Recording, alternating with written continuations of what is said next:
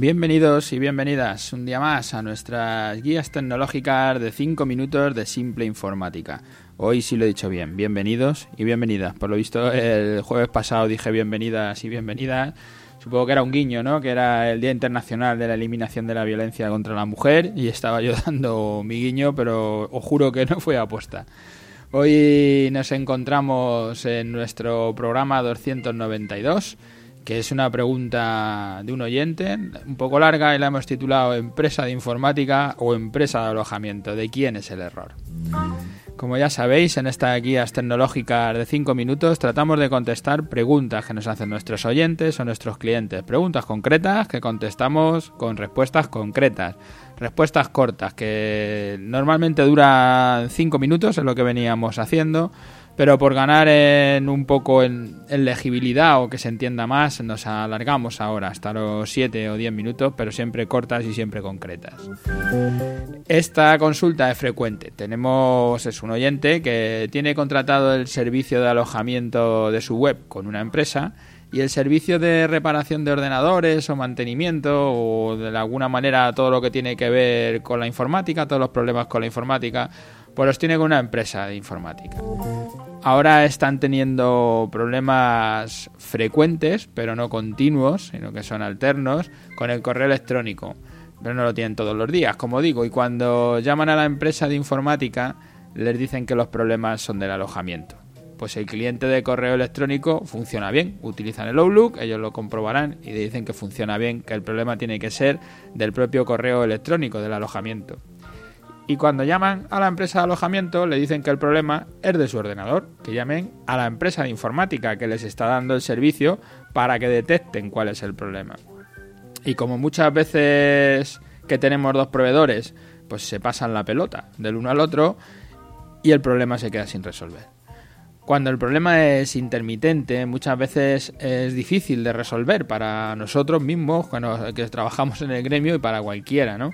Y las empresas hacen sus comprobaciones básicas y si no detectan nada normal, pasan el problema a la otra empresa implicada, como en este caso. lo primero sería recomendarte, como ya hemos hecho en otras ocasiones, que si puedes, elijas un proveedor que te dé servicio a todas las necesidades de informática. En este caso, que te dé el alojamiento web y que te dé el mantenimiento o la reparación de ordenadores o el servicio que te has contratado para, el tema de la informática en tu empresa.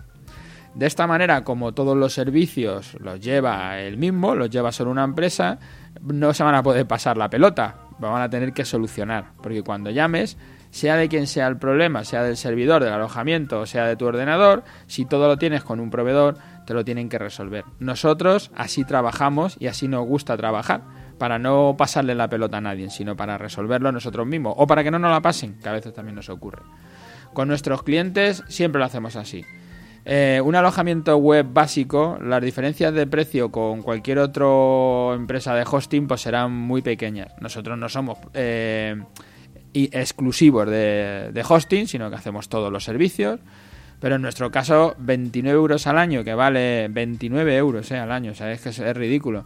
Que es el que vale el más básico de todos nuestros alojamientos. Aunque tu proveedor actual pueda ser algo más barato, ¿qué te puede dar? ¿20 euros o no sé, algo así? Dice, vale, ¿y qué te ahorran? 9 euros. O sea que no, no tiene sentido luego el tener un problema y tener que estar llamando a unos, llamando al otros y, y ver cómo lo solucionan, ¿no?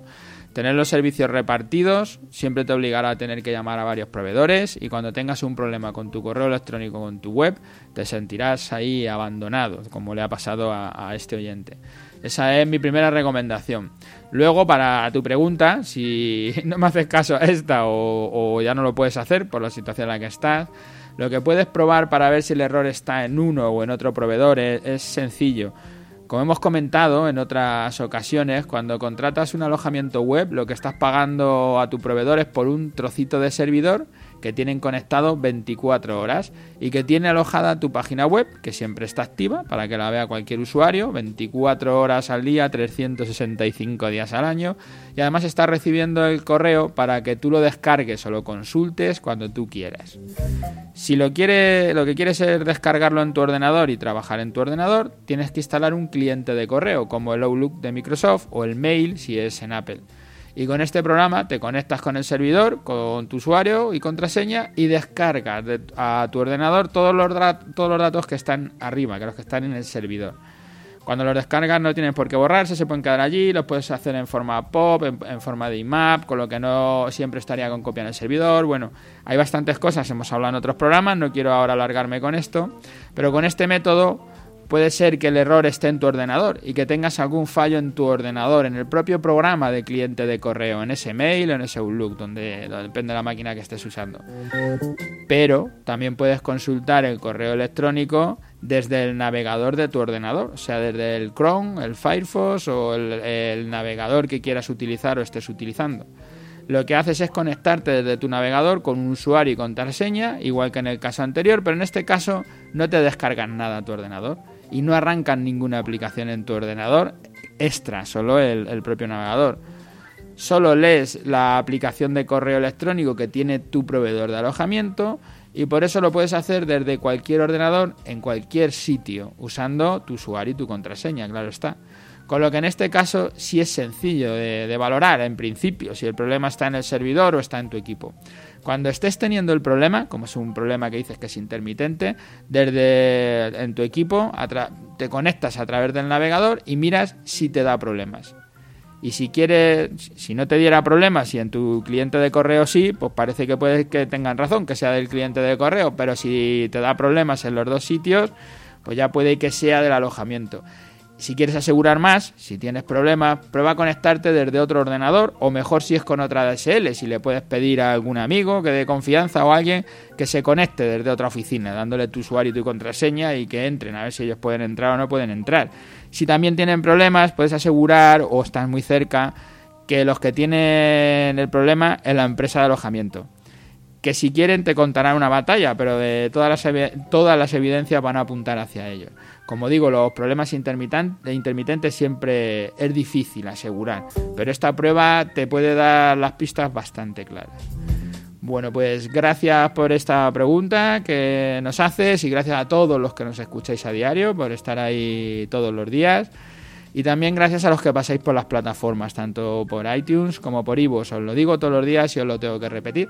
Yo eh, veo que hay mucha gente que se suscribe, hay mucha gente que descarga el podcast, pero lo que no suele haber, como suele pasar siempre en España y en casi todos los lados, es que nos dejéis comentarios, es que nos hagáis valoraciones y sí, mandarnos las preguntas o hacernoslas a través de iVoox o de iTunes, dejadnos ahí lo que queráis, porque nos viene muy bien todo lo que nos dejáis en esas dos plataformas, porque eso nos hace estar en los rankings más altos, en los rankings de las dos plataformas y que nos encuentre otra gente que no nos conoce. Y así nos pueda escuchar y esperamos haberos sido útiles a vosotros y a todos los que vayan llegando o a todos los que puedan llegar. Gracias a todos por estar ahí y hasta el próximo día.